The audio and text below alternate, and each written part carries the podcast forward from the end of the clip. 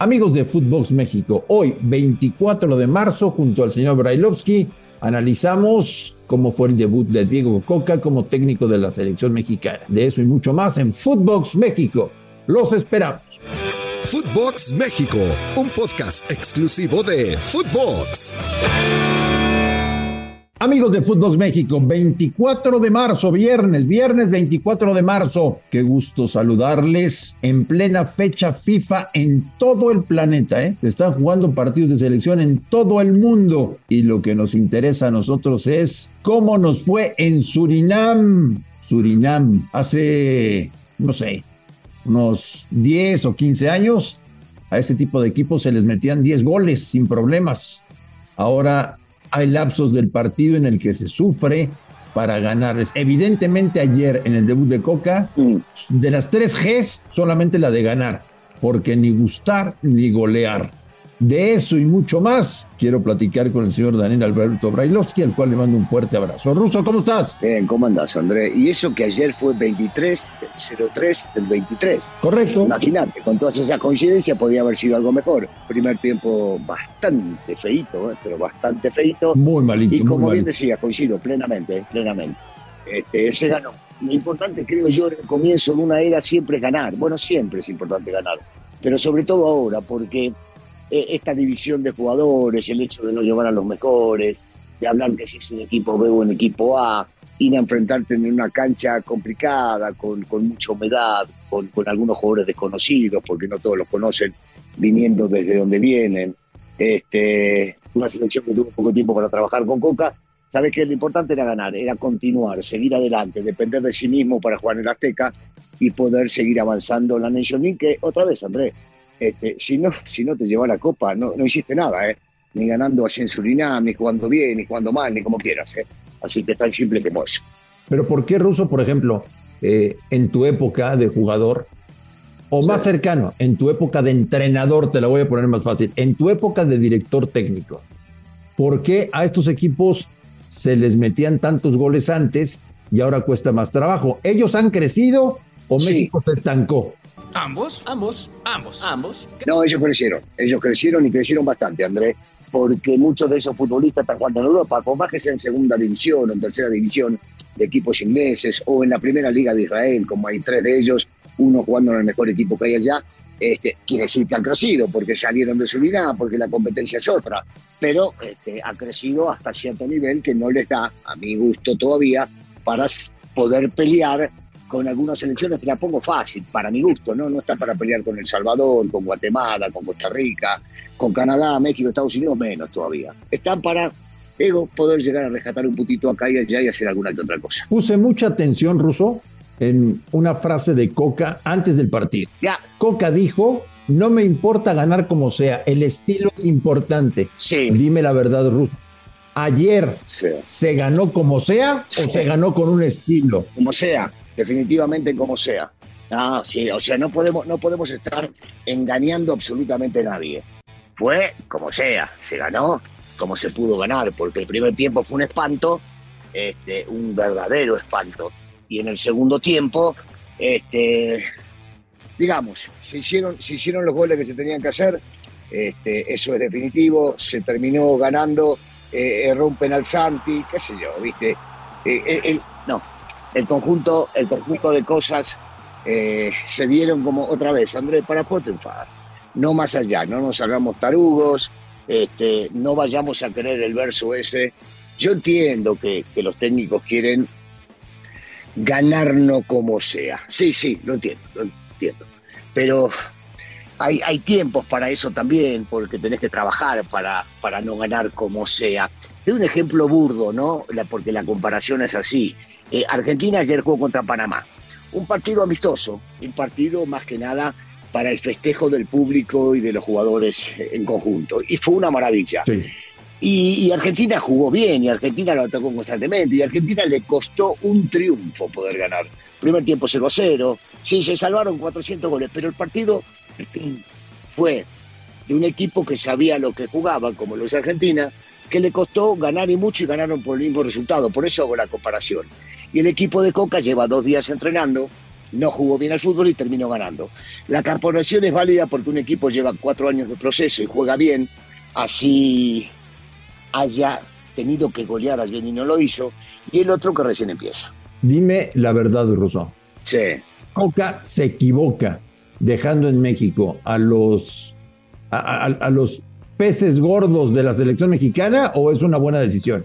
Eh, con respecto a los jugadores que venían de Europa, con el cansancio encima, con varios vuelos, con querer tomar otro más, me parece que no, no está mal la idea de poder llegar a dejarlos acá para descansar. El tema es que estamos entendiendo esto como, como algo medio este, de equipo A y equipo B. Y cuando ya lo llevamos a, ese, a esa relación de equipo A y equipo B, entonces uno se pone a pensar que está equivocado en la división.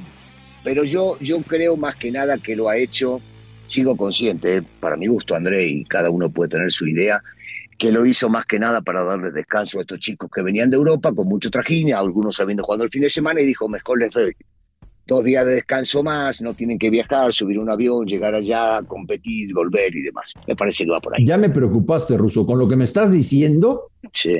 Parece que si al día de hoy, eh, que estamos en el primer semestre del 2023, si México en partidos de CONCACAF no pone a lo mejor que tiene, le va a costar trabajo. ¿Ya me preocupaste, Ruso? Sí, Marí, le va a costar trabajo, porque, porque a ver, eh, queremos hacerle creer al mundo que México tiene una selección este, hipercompetitiva o supercompetitiva al nivel de Alemania, Italia, Argentina, Francia y demás, y no es verdad.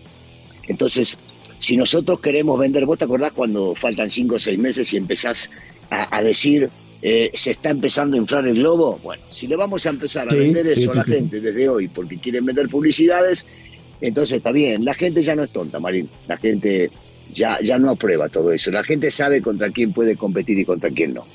Ya digo más clara y más fácil para mi gusto, si vos contra Costa Rica, Honduras, Canadá y Estados Unidos no llevas a los mejores, no les ganás. Tan simple como eso. Y no solamente es llegar, llevar a los mejores, sino que salgan en un buen día y que estén en ah, un buen nivel. Sí, sí, sí, sí. Además, Está bien. Sí, sí, el, agregado ese, eh, sí, sí, está, está muy bien, está bien puesto, Mario. Estoy totalmente de acuerdo. Porque, porque de no salir en un buen día y ellos salir en un buen día, te terminan durmiendo como pasó en las últimas eliminatorias. Correcto.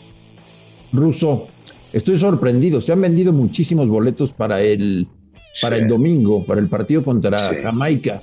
Eh, yo pensé que la gente estaba más enojada con la selección de lo que estuvo con todo lo que pasó en la Copa del Mundo de, Qatar. Yo no esperaba que, que fuera tanta gente o que se vendieran tantos boletos para el partido del domingo, que por cierto, señor Railovsky, si alguien quiere ingresar al estadio, tiene que ser con su carnet de identidad con el famoso ID,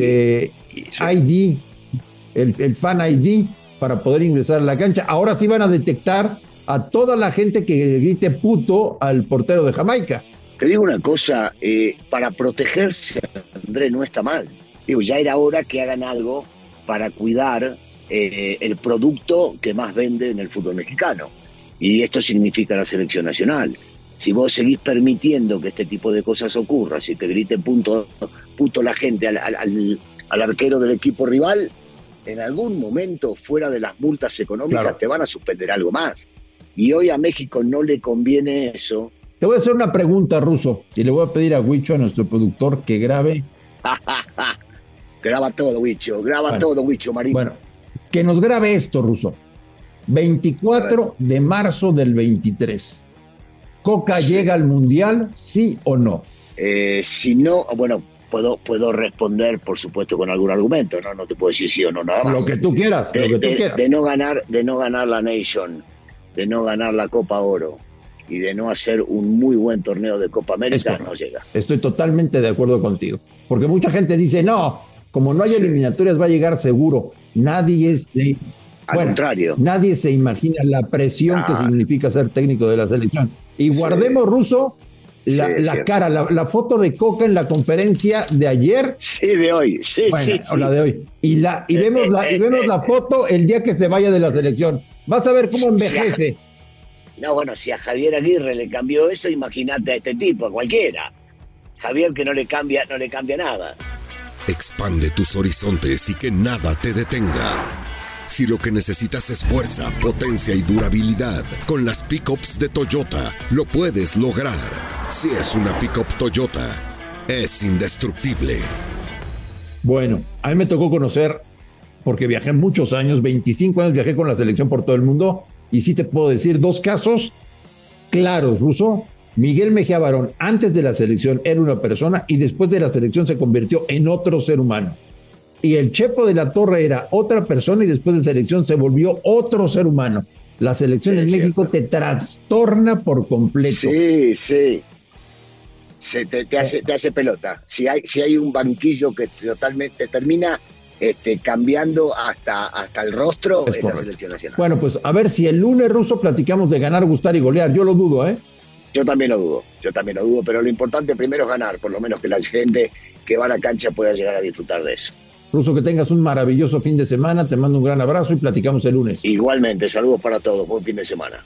A nombre de Daniel Brailovsky y de André Marín, esto fue Footbox México del 24 de marzo. Gracias. Nos escuchamos la próxima semana. Esto fue Footbox México, solo por Footbox.